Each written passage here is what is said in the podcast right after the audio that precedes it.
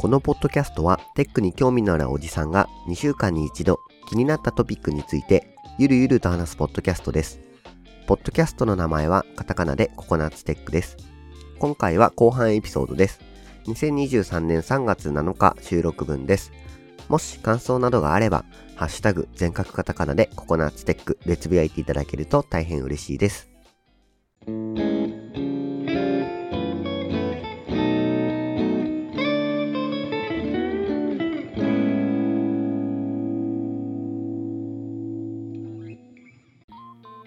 はい、じゃあ後半部分の収録です。シャープ81かな。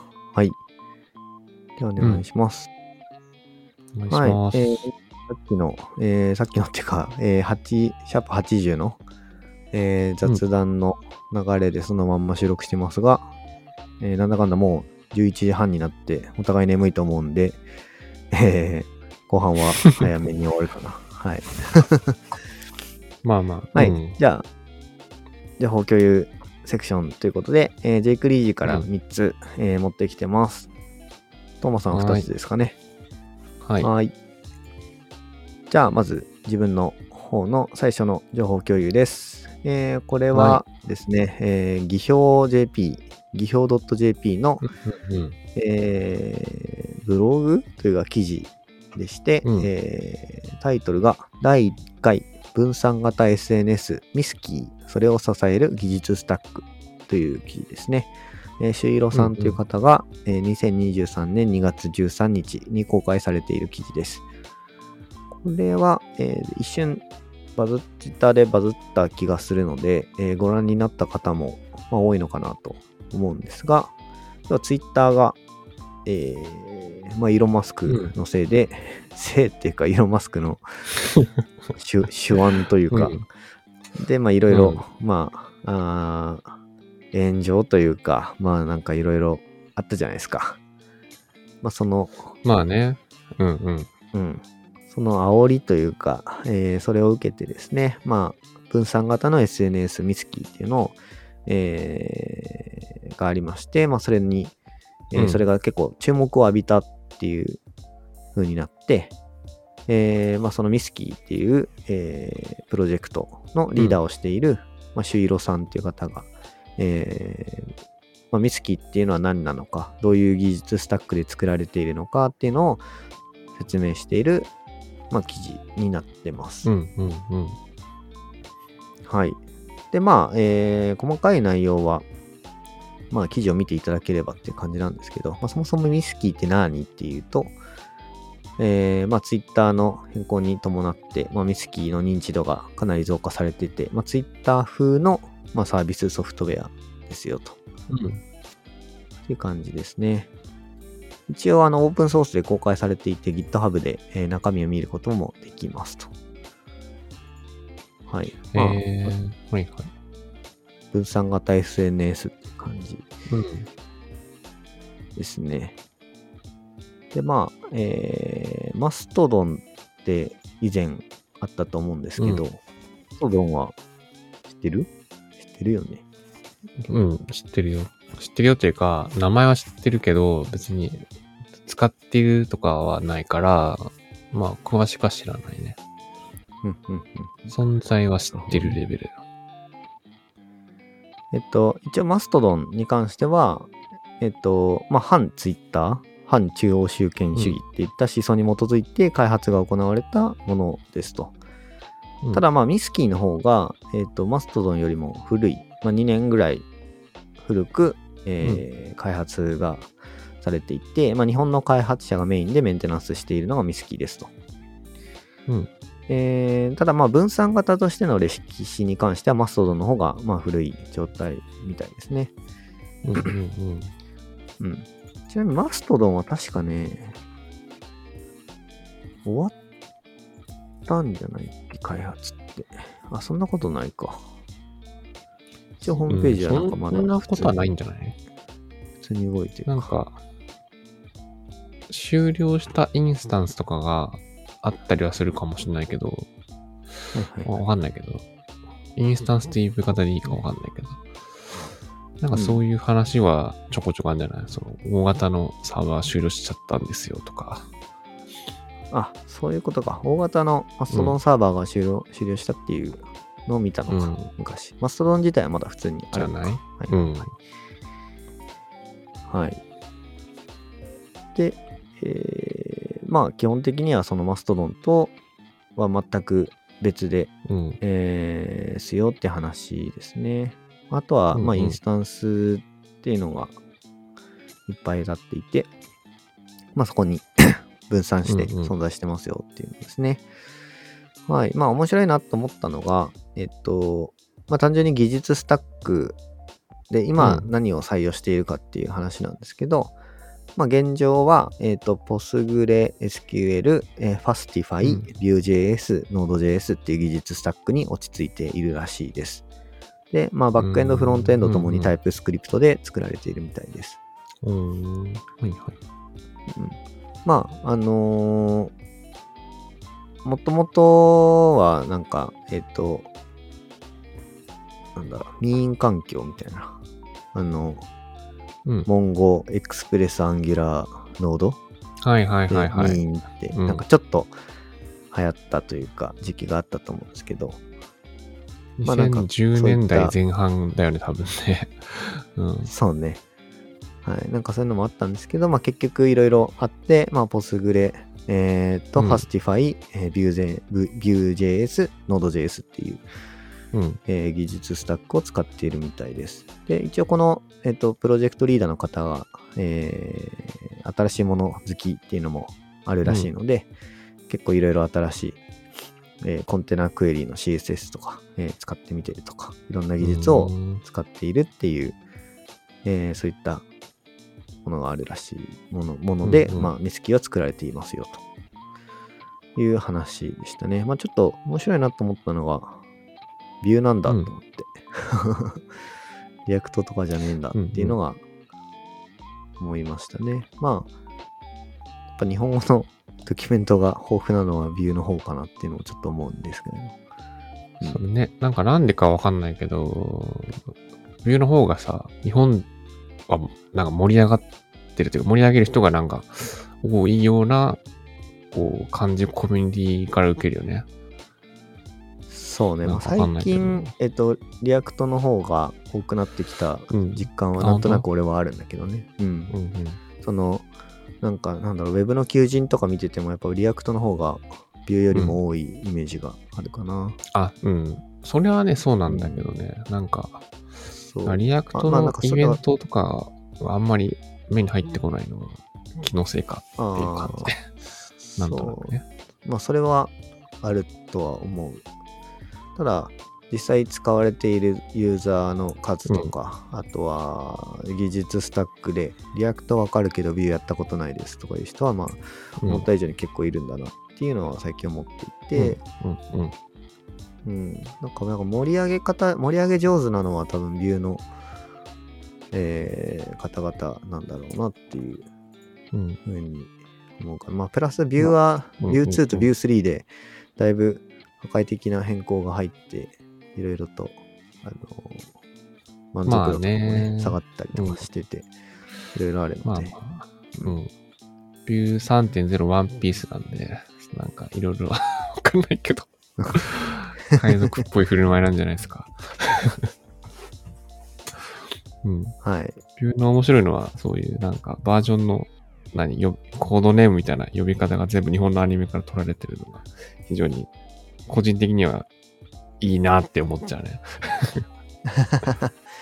うんいやー俺はどっちかっていうと、まあ、実際に使ってる側だから、 Vue を。あの、うん会社の社内のアプリケーションで一つ Vue 2で動いてるのがあって、新しく作ったの Vue 3で作ったんですけど、やっぱ全然違うんですよ。まあね、もうなんか Vue、Vue 2から Vue 3に移行するのと、 Vue 2から React に移行するのと、多分あんま変わんないんですよ、大変さが。うんうん。まあだったら React とかで変えた方がなんか、ねいいんじゃないかなとか、俺は思っちゃうんだけどね。うん。まあまあ、はい。な感じで、えっと、 Misskey は、えーそんな感じの技術スタックで作られていますよっていうのの、あの説明で、まあ、実際作っている方、まあ、特にリードエンジニアでインフラ周りを決めたりとか、えー構成を決めたりとかしている方の、えー意見というか、まあ、そういう、えーブログ記事なので、えーまあなんか面白いかなと思って、まあ、そもそもミスキーを知らない方もいると思うんで、はい、うん。えー紹介してみましたっていう感じですね。はーい。はい。じゃあ、えー一つ目の記事は以上です。で、次の記事が、えっ、と、えーサイボウズの、えっ、と、ん？サイボーズ？ん？サイボウズサイボウズでいいんじゃない、はいサイボウズの、えっ、とテキ、テクニカルライターとローカライズの職能マネージャーという方の、えっ、と、 Speaker Deck の記事ですね。記事っていうか Speaker Deck の、うんまあ、スライドですね。はい。一応、えっ、と、タイトルの内容としては、えっ、と、技術をわかりやすく伝える、伝えるためのテクニカルライティングっていうスライドですね。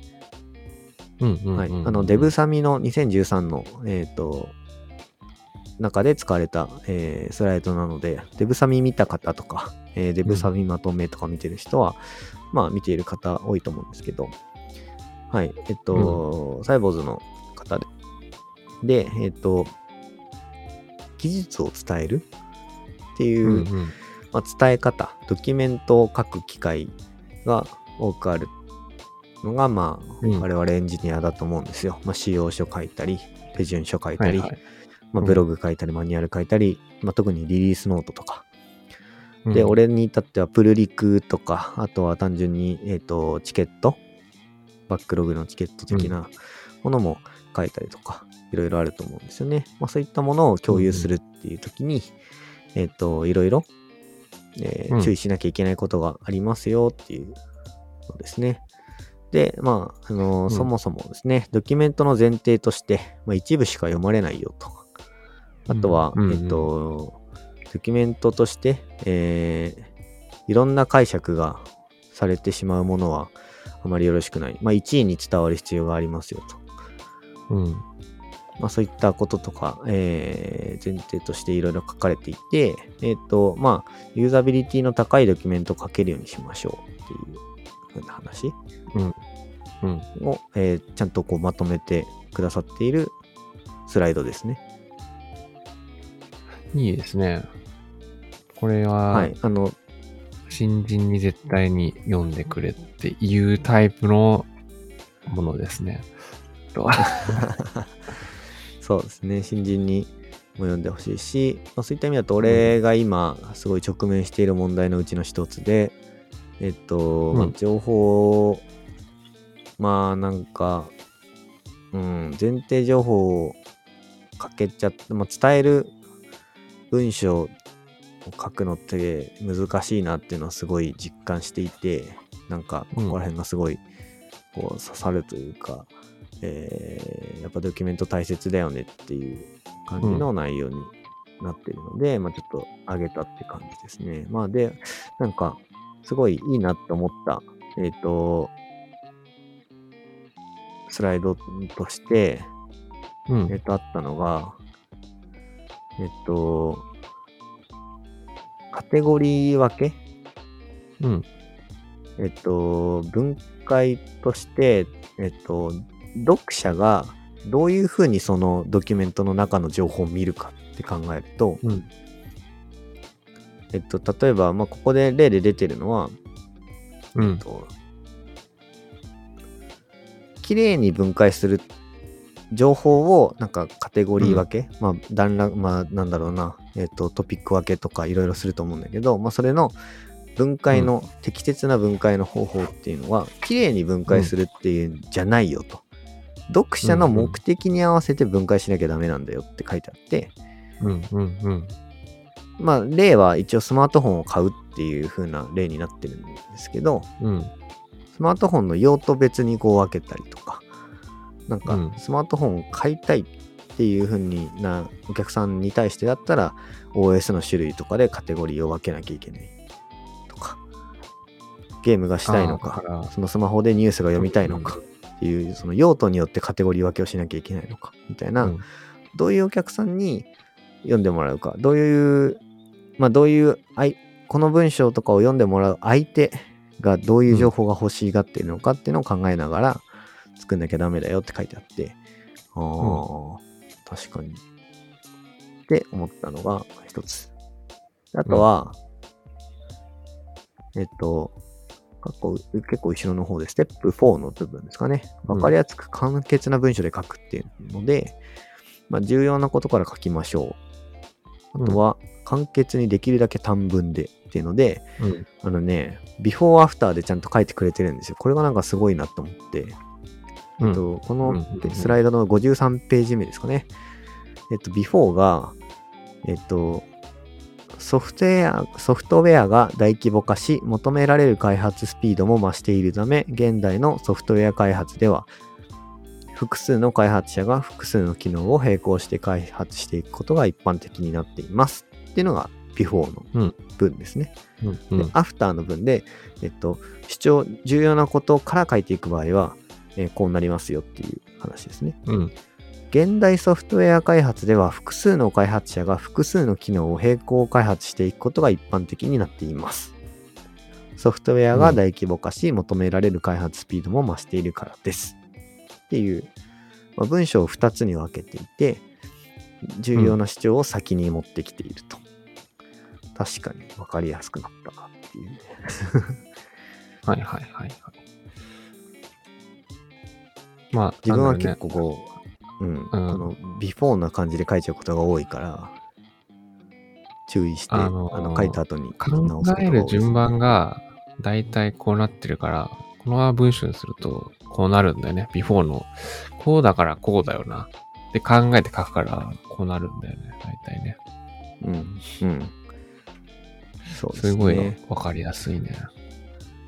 そうそうそう。あとは、受動体と能動体を使い分けるとかね。うん。あの、あとは一文一義で書くとかね。うんまあ、ここは俺もこのスライドを見てから、だいぶ、うんまあ一文できるだけ短くしたりとか、この文章うん2つの意味があるなとか思ったら、うんとりあえず一文でできるだけ書こう。書くためにどうすればいいかっていうのを考えたりとか、っていうするようにして、えっ、と、できるだけ相手に伝わるような文章を書こうかと思って、まあ、 Slack でも、 Slack を取っても、うんあのー注意して書くようにするようになりまして、えーまあ効果があるのか、まあ以前がダメダメだったかっていうのもそれはまた微妙ではあるんだけど、まあ、あの、一定自分の中では分かりやすい文章が書けるようになってるかなというふうに最近は思っているので、うん。まあこれはあの、例のビフォーアフターがちゃんとあるっていうものなので、なんかこうしましょうだけ書いてあるスライドとかよりかはめちゃくちゃ有意義なというか、ちゃんとうん。なんだ、ビフォーアフターで書かれてるっていうのが分かりやすくていいかなとうん。思ったので、なんかまあ、ドキュメントま関係さしくだよね。うんあの、わかりやすく、わかりやすく伝えるための 要素が集まってるよね。もうそもそもこの資料自体にね。うん。なんか。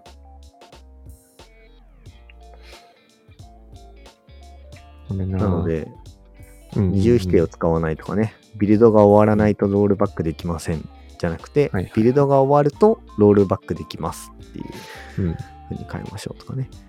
まあまあ、そこら辺の、うん。あのー話がまとめられているので、まあぜひ、あの、うんリリースノートを書いいねく機会があったりとか、あのー機能説明とか、要件定義書とか、書く上ではすごい参考になると思うので、まあ、ぜひ、文章を書くことが多い方は参考にしていただければとうん。思って、えー情報共有とさせていただきました。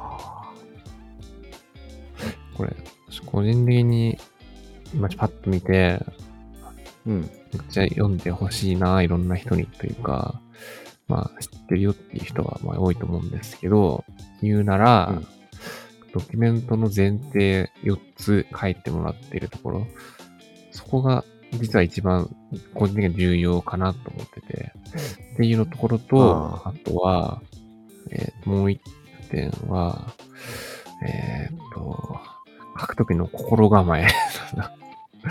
えーっと、ステップ4の、えー、心、ところに書いて、書くときの心構えって、その、ところの5点は、ちょっと、実は重要かなと思ってて、How to はいくらでも出てくるんだけど、なんか、そういう気持ち的な、その、何？結局さ、なんか、こう、How to を使うためにはさ、なんかこう、気持ちがないとダメじゃん。思いやりとかがないとさ。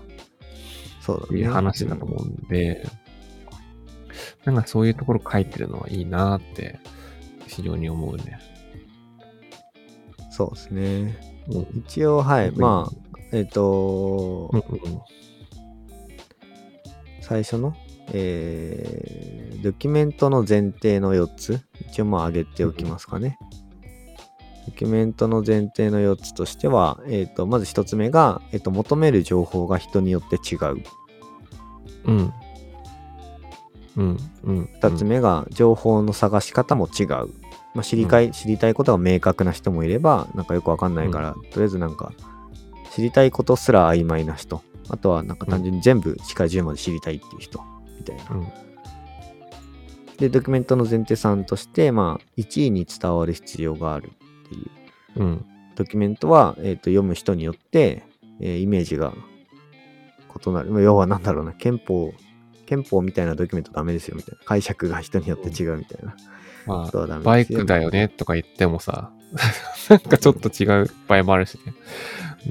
うん。うん。スクーターなのか、まあ一応このどうかとかね。スライド、そういうそ話、うこのスライドだと、ドキュメント側では、えー車って言ってるんですけど、ドまあ、それを読んだ人が、まあ、スポーツカーでもないし、バイクでもないし、トラックでもないし、全員がちゃんと車を思い浮かべられるような、まあ、乗用車を思い浮かべられるような、えードキュメントにしなさいよっていう感じのですかね。うん、うん。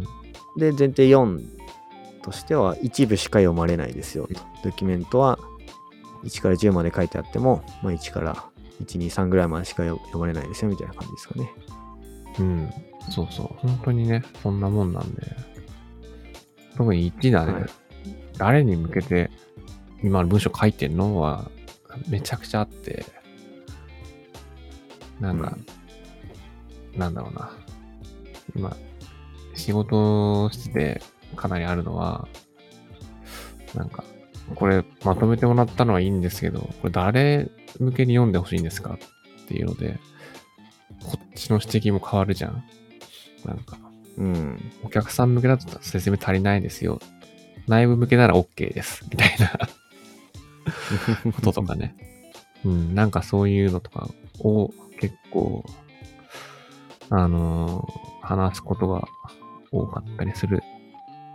特にエンジニアだと内部向けに資料まとめればいいんですねとか言って、本当に知ってる人向けにしかまとめない場合とかもあるし、なんか、これ何前提何とかが全然こう、わからんけど、まとめましたって言われる場合もあるし、なんかこういうその何、誰向けなのっていうのは、まず最初にね、なんかこう、気に留めてから、ああ、そうそうそうと。てからなんか、書いてくれる人が増えるといいなって、非常に思いますね。うん。難しいね。うん。うん。はい。まあ自分がすごいドキュメントをいっぱい書く機会があるけど、うん。多分あんまりいい書き方できてないんだろうなっていうふうに思ってたんで、ものすごい参考になるなと思ったんで、まあ共有させていただきましたって感じですね。はいいいっ。すね。うんうん。はい。まあ、ぶっちゃけもう一個、あの、ドキュメントに関する、あの、スライドあったんですけど、まあとりあえずこっちをうん共有してます。はい。おいまた。今度機会あったら、そっちも共有します。はい。うんじゃあ、えー最後の記事共有ですね。はい。えー最後の記事共有は、えっと、パブリッキーさんの記事です。えー2023年2月16日の紹介で、タイトルが、えっと、Web ブラウザ上で WebAssembly ベースの Node.js 環境を実行する Web コンテイナーがうん API うん提供開始、ブラウザ内ファイルシステム、HTTP サーバー、Node.js、CLI など、まあ、それが、えーブラウザ上で動きますっていう話ですな。うーん。はいうんうんうん。まあ、パブリックキーさんに関しては、あのタイトルでほとんど全てを言ってしまっているので、えー補足することは特にないんですけど、要は、テクニカルあライティング。まあ、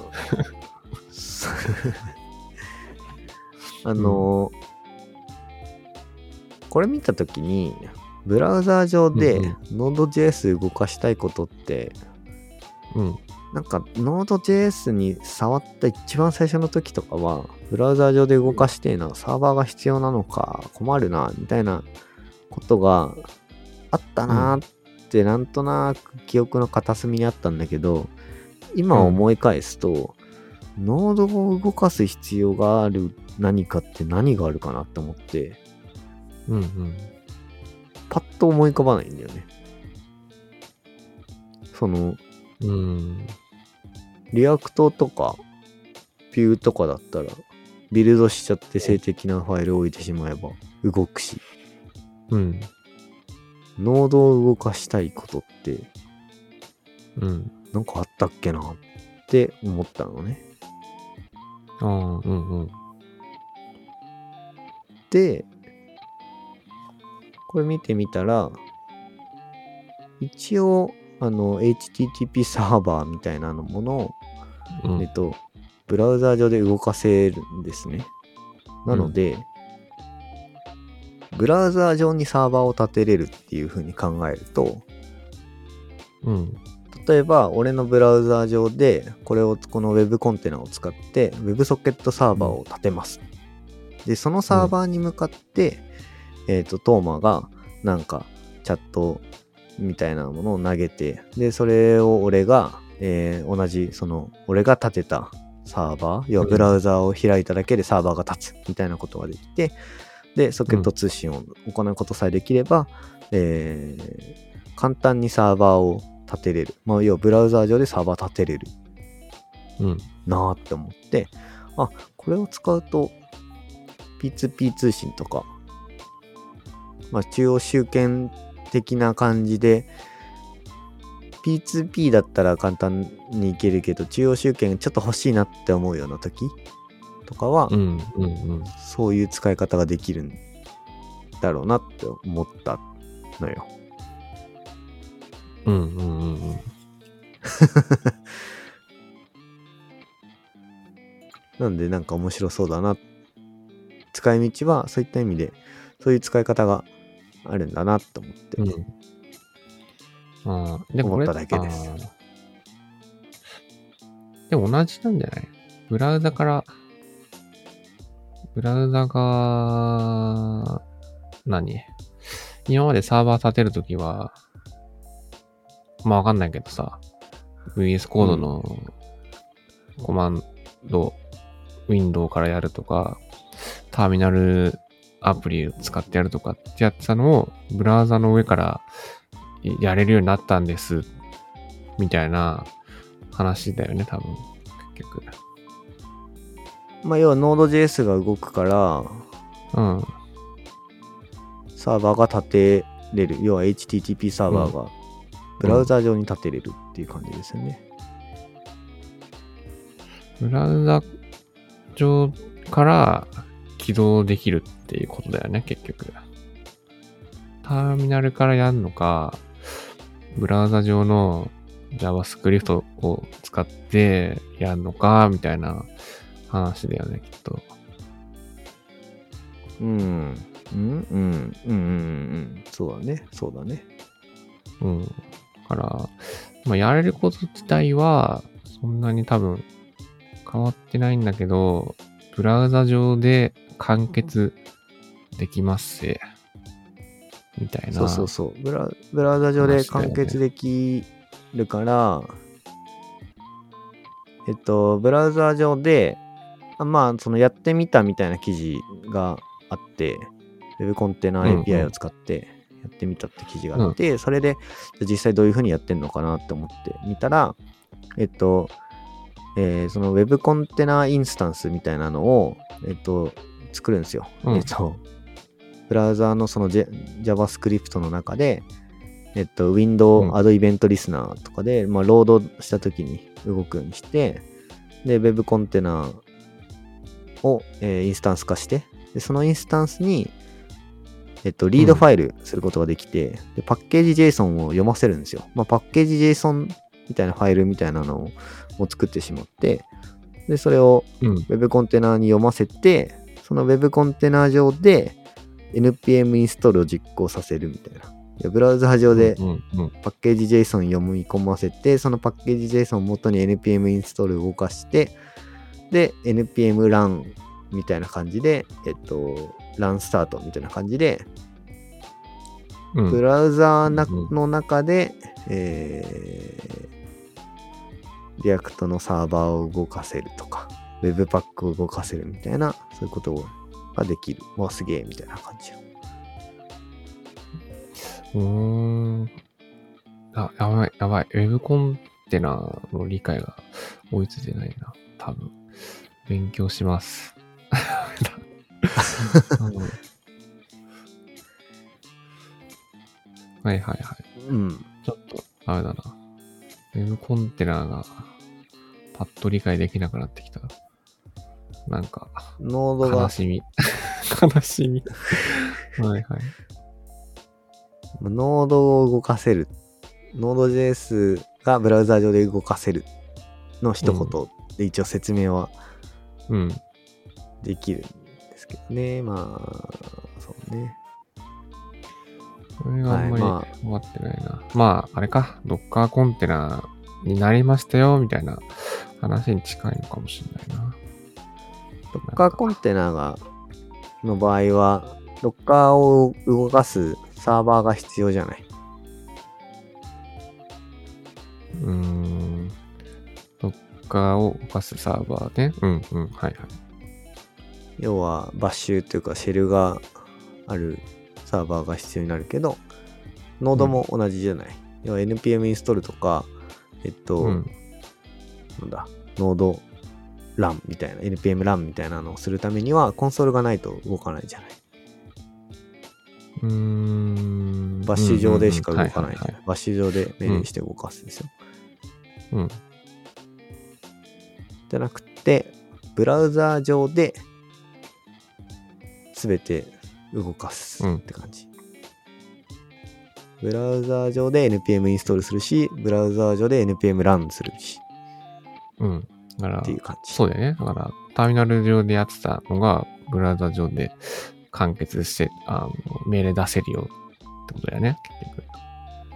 そう。で、ブラウザを閉じたら、おしまい。うん。もう一回ブラウザ開いたら、もう一回うん NPM インストールから動きますよみたいな感じ。だからまあ、インスタント、まあ、えーブラウザが動いているそのメモリー上で動かすことができる Node.js って感じだね。うん。うん。うん。うん。うん。うーん。うん。ちょっとあれだな。個人的な理解が足りてないけど、なんかでも、あなんとなく、うん、ちょっと理解したつもりになっている。今 う。うんん。まあ、なんか使いどこあるかなって思うのは、なんかサーバーを立てなきゃいけない時に、うん。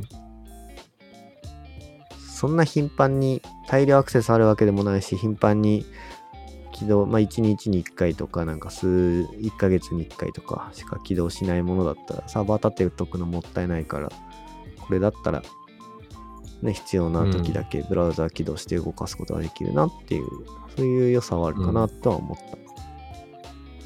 逆に言うと、それ以外の使い道ってあんまパッとテスト用のサーバーとかさ、なんか、一瞬エクスプレス立ててなんかやりたいみたいなパターンとか、たまにあるけど、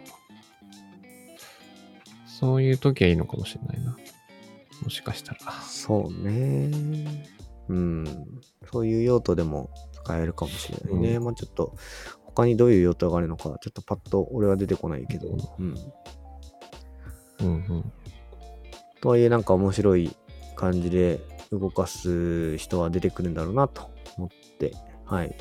まあなんか面白い技術がどんどん出てきたなと思ったんで、はい、うん情報共有させていただきました。はーい。はい。ありがとうございます。はいはい。じゃあ、僕から2記事ですね。はい、そうですね。お願いします。うん。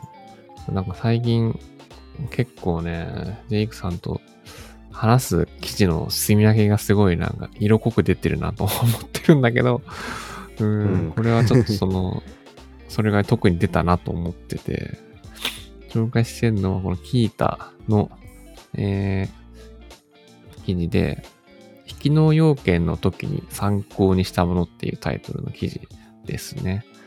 これ、まあ、投稿日は2020年の1月22日で、更新日が2021年の11月4日なんで、ちょっと古いんですけど、うん。なんか引きの要件とかを考えるときに、なんか、みんな何見て考えてるのかなと思ってたときに、ちょっと見つけて、個人的にはなんか、ああ、これ知らなかったっていうのが結構あったんで、それで、ちょっと共有してます。で、うんうんまあこれ短い記事なんで、それをまあちょっと、なんだろうな、共有しちゃうと、まあ、えーっと、引きの要件的サンプルっていうのは、か記事内にあるけど、それはなんかちょっとリンク切れてるんで、特になくて、あまあ、なんだろうな、これ新しくググれば、もしかしたらあるかもしれないけど、うんその記事の中の引きの要件元ネタっていうところの4つかなと思いますね。でよくあるのが、まあ、引きの要件、引きの要求グレードっていう IPA がまとめてる、これまあ、皆さんご存知、よくあるやつです。うん。うん。昨日、機能要求としては、うん。えーこういう機能が欲しいっていう話で、それ以外の非機能要件、要求として、まあ、図に書いてあるのはあれだね、レスポンスは3秒以内とか、あとはシステムダウンはそうそう3時間以内に復旧してほしいとか、うんまあそういったビジネスに直結しないけどイメージしづらいししづらいものうん。が、まあえー引きの要はい求はい。ですよって感じですね。まあ、これ、えー、ジェイクさん見たことあるこれ。この図は見たことないかもだけど、この図はない、俺も。うん、引きの要求っていうのはこういうことですよ。まあ、特に SLA 的なね。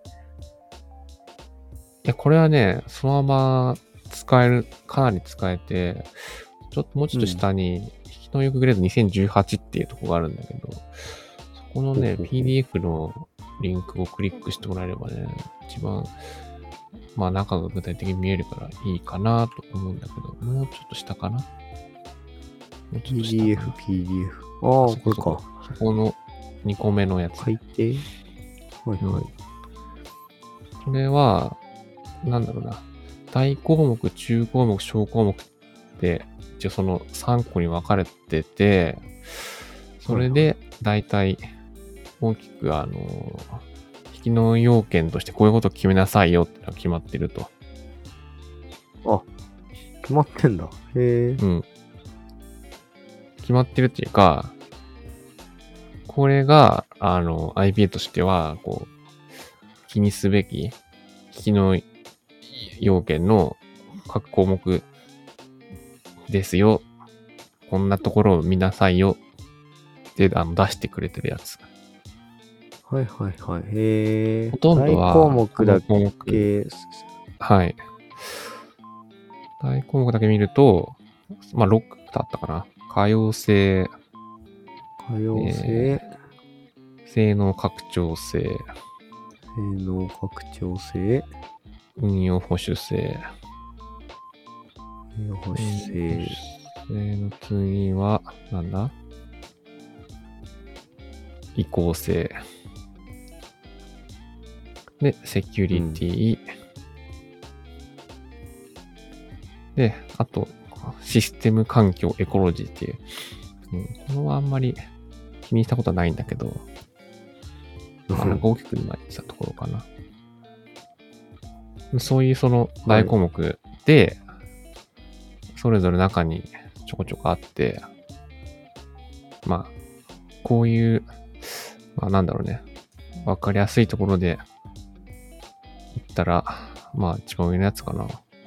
そのシステムの稼働時間ってどういう予定ですか？みたいので、なんかレベルが一応6個、なんかあって、まあ、うん、レベルが一番高い5は24時間無停止でしたいんですとか、4は若干の停止ありで想定しますよとか、なんかそういうそのものを IPA さんがまとめてくれてるんですよっていう。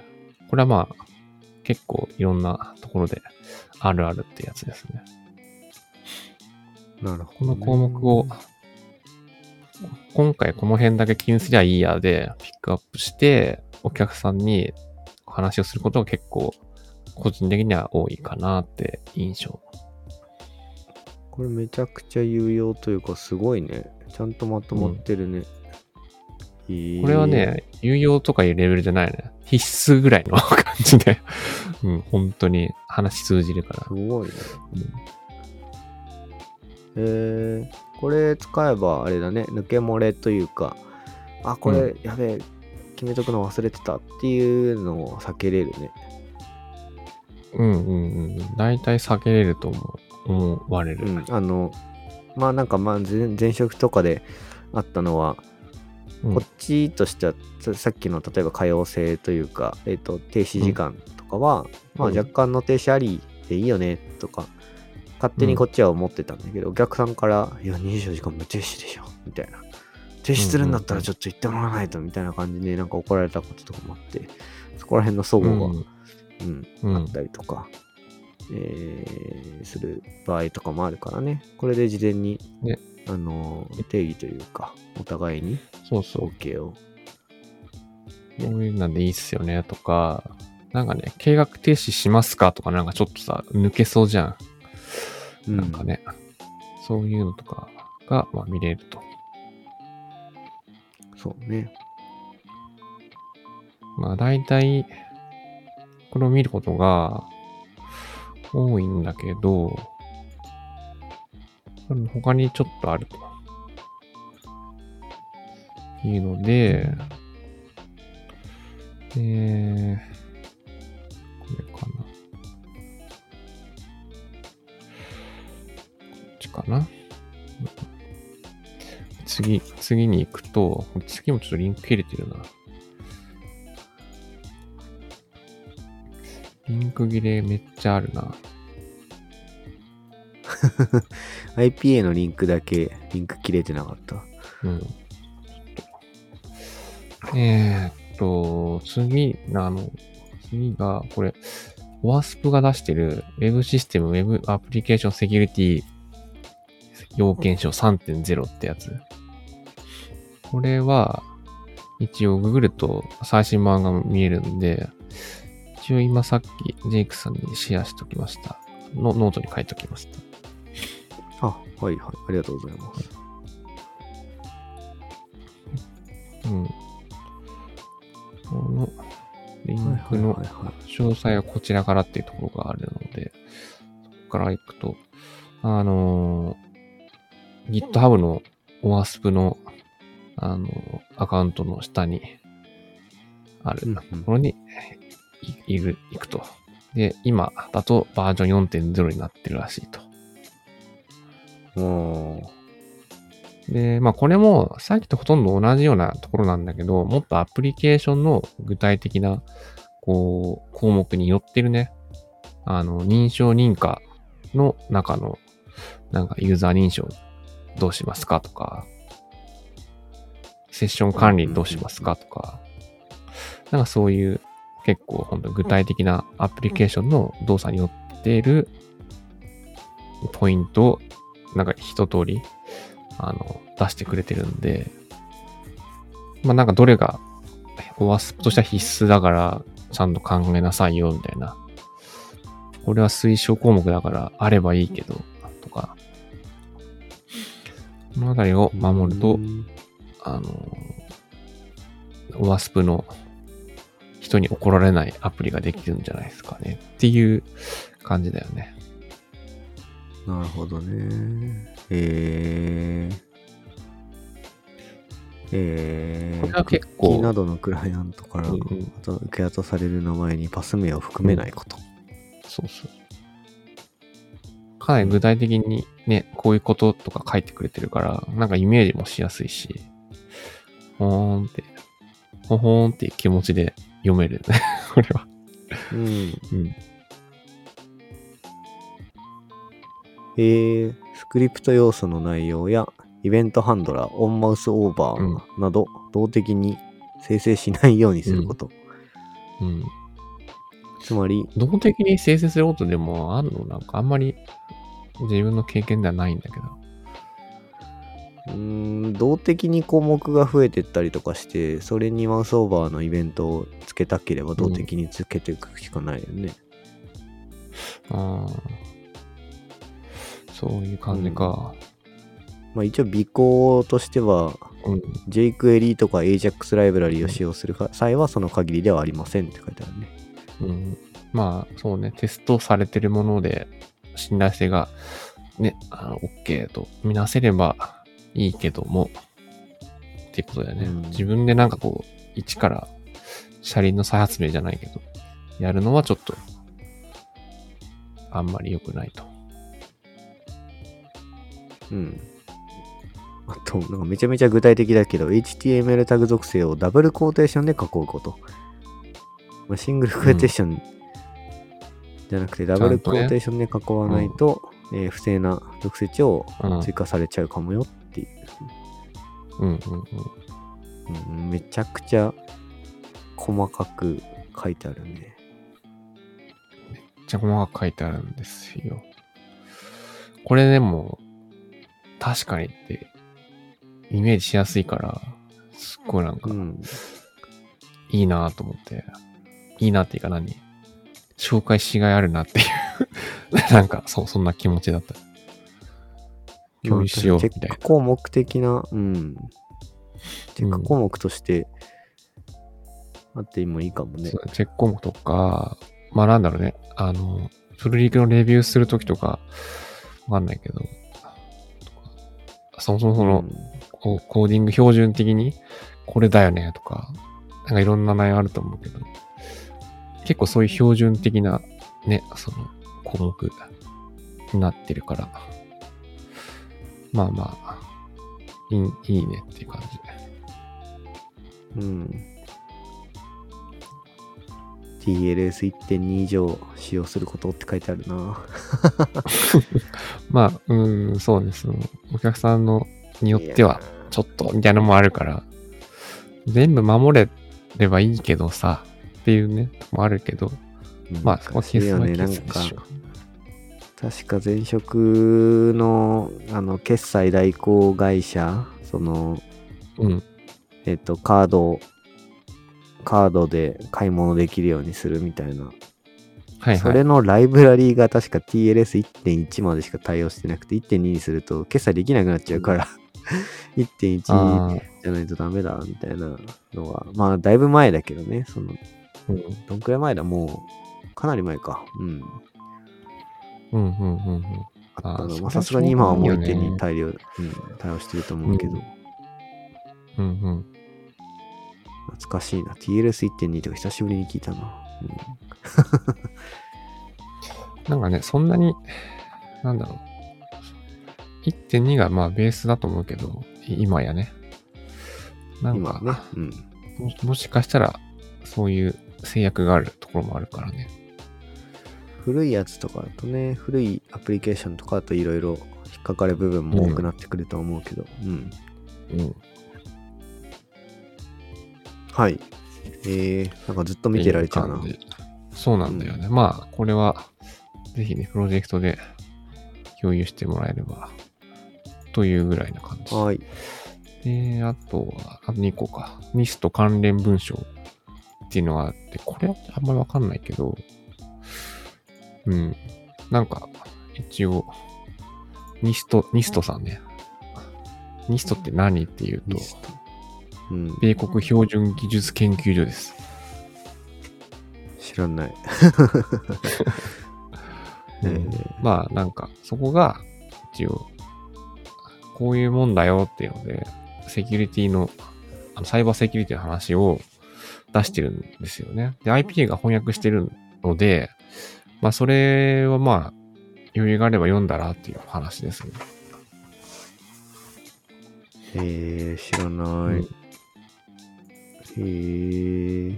まあこれちょっとね、あんまりその項目がまとまってるっていうよりは読み読み物になってるから、あんまりおすすめしないけど、ただまあ、ニニストさんが言うならっていう感じの内容。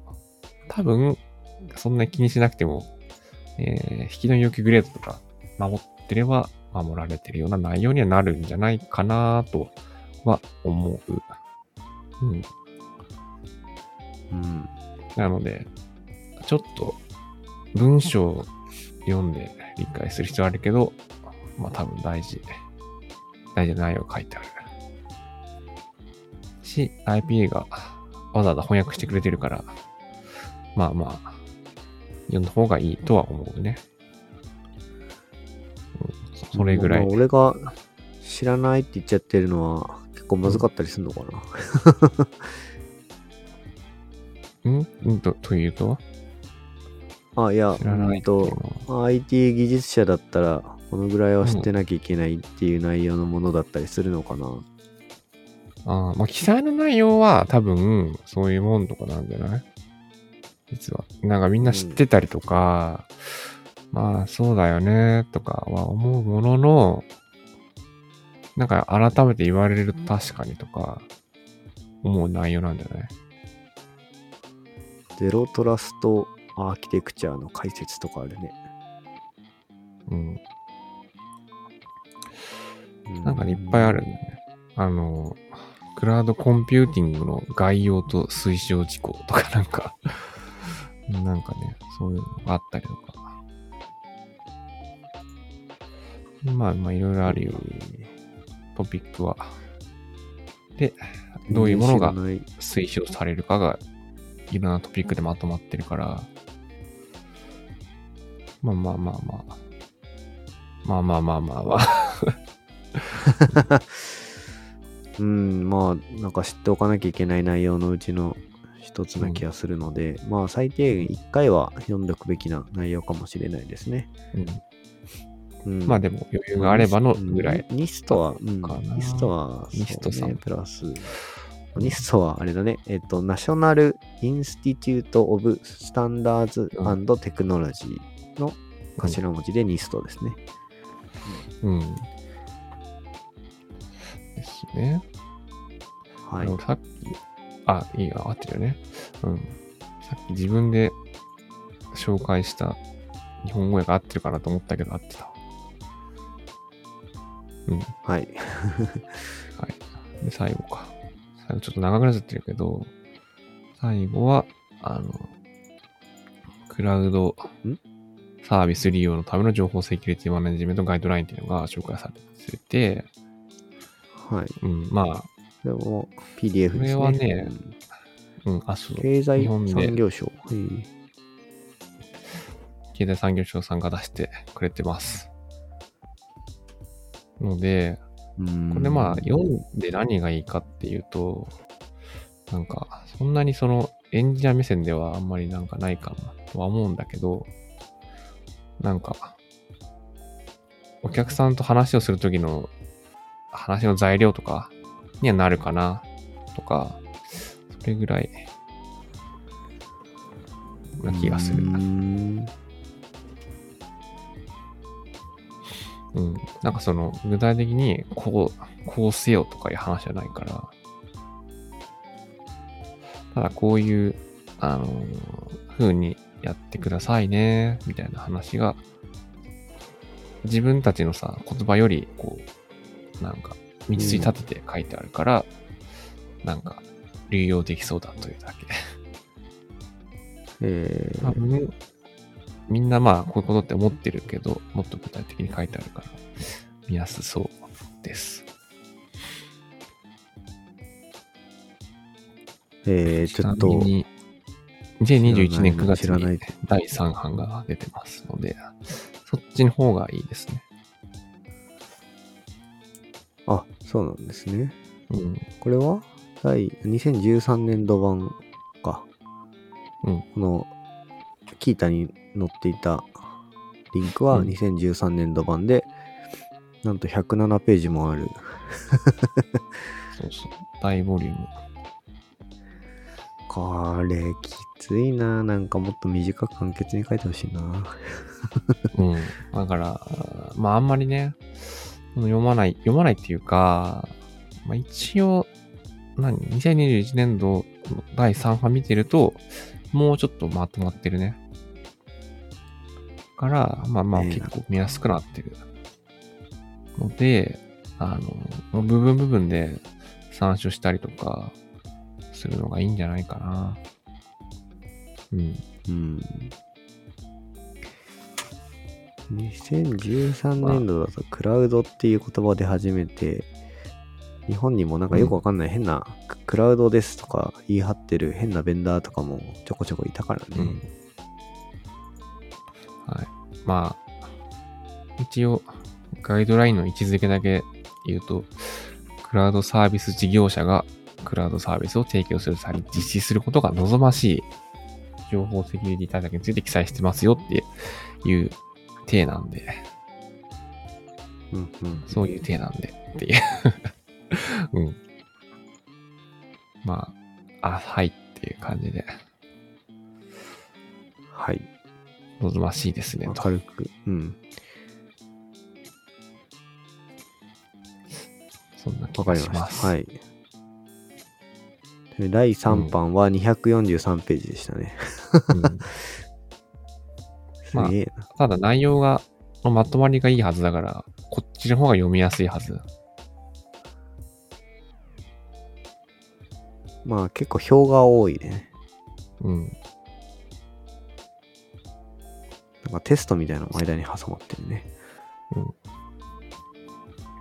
テストじゃないか。うん、まあいいや。はい。付録が多いですね。はい。まあ、はい。いいよね。こんな感じが。うんっていうので、ちょっとこの記事自体はリンク切れがあるんだけど、意外と引きの要件とかを考えるときに、こう、元ネタになるようなものって、引きの要求グレード以外もあったりとか、したんだっていう、個人的な感動を伝えたかったっていう 話でした。はい はい。ありがとうございます。長くなってるんだけど、あと最後。ちょっと最後ネタなんですけど、あの、ハテナブログの本しゃぶりっていうタイトルのブログがあって、本しゃぶりさんっていう方がやってるんですけど、えー紹介してる記事は、家の電源タップ全部抜いてばらす。最高の電源タップも犠牲に。って記事ですね。うん、これ今年の2月19日に公開されてて、あのーまあ、やってることは、この人が家の中で使ってた電源タップを一回全部ばらして、何が一番いいのかを改めてなんか確認しちゃおうっていう内容の記事ですね。ぶっ飛んでるよね。うん。なんかその、何？電源タップを選ぶにあたって、なんか何がいいんだろうは、確かに一回考えたことあるんだけど、何もわからなくて、まあなんか評判いいやつ選ぼうとか思いがちなんだけど、この記事はどういう点で何がどういうふうにいいって判断できるかっていうのも書いてあるね。一応評価点5点あるよって最初の方に書いてあるから、それとか言うと、まあケース、ケースちゃんと合成があるかとか、動線太くて抵抗が低いか、ハンダ付け、ハンダ付けされてない方がいいっていう意味合いでね。であと放熱性とか、内部広くて余裕ありますか、電気抵抗、動線と同じく電気抵抗は低低いですかですね。まあ、電気抵抗はよくわかんないけど、なんかその5つで評価してくれてる。何も気にしたことないな。ないよね。なんかでも、ハンダ付けとかがない方が望ましいらしいよ。ハンダは熱で溶けて外れちゃうから、なんか、うんその、電気が通らなくなる可能性があるんでね。昔のテレビとか叩くと治るとかってなんか、ハンダの部分がくっつくからとかっていうのあるらしいけどね。で、まあ、電源タップはもうあれだよ。口の形を、あの、AC アダプターとかを挿しても、うんうん。隣のタップの口を塞がないかどうかとかがやっぱ一番、うん。それを見るってはいはい感じだな。まあでもそれぐらいよ。でこれはね、一応、結論が2点最後にあって、まあ、この、道中はいろいろあるんだけど、まあ2個、この人が言うには、良さそうな2個でしたっていうことですね。パナソニックのザ・タップ X ってやつと、アイミツ電機の AOAM83BMG っていう、なんか、すごい、すごそうなやつ。これ2個はが言、ってるんだったらね、うんうんこれがなんかいいのかもしれない。いいですっていうか、そのさっきの最初に言ってた評価点5つは、なんかすごいクリアしてて、なんかまあ、よく見、思えるというお話ですよね。うーんっていう。はい。これ買おうって思ったっていう最初あの結論です。はい、ありがとうございます。じゃあ、すまん。最初の、えっと、雑談の時に、近況報告で話したけど、多分ちょっと、二郎が、二郎ラーメンがちょっとお腹で今暴れ始めたので、ぼちぼちうんやめたいんですが、大丈夫ですかね？うん。あ、いい、いいんじゃない？今ちょうど終わったし。ちょうど、はい。なんか長くなっちゃって申終わったのでし訳ないね。うん。いえいえ。はい。じゃあ、まあ、とりあえずは、えっと、一旦これで、えーココナッツのシャープ81の、はい、収録は以上で終了したいと思います。はい。ありがとうございました。ありがとうございました。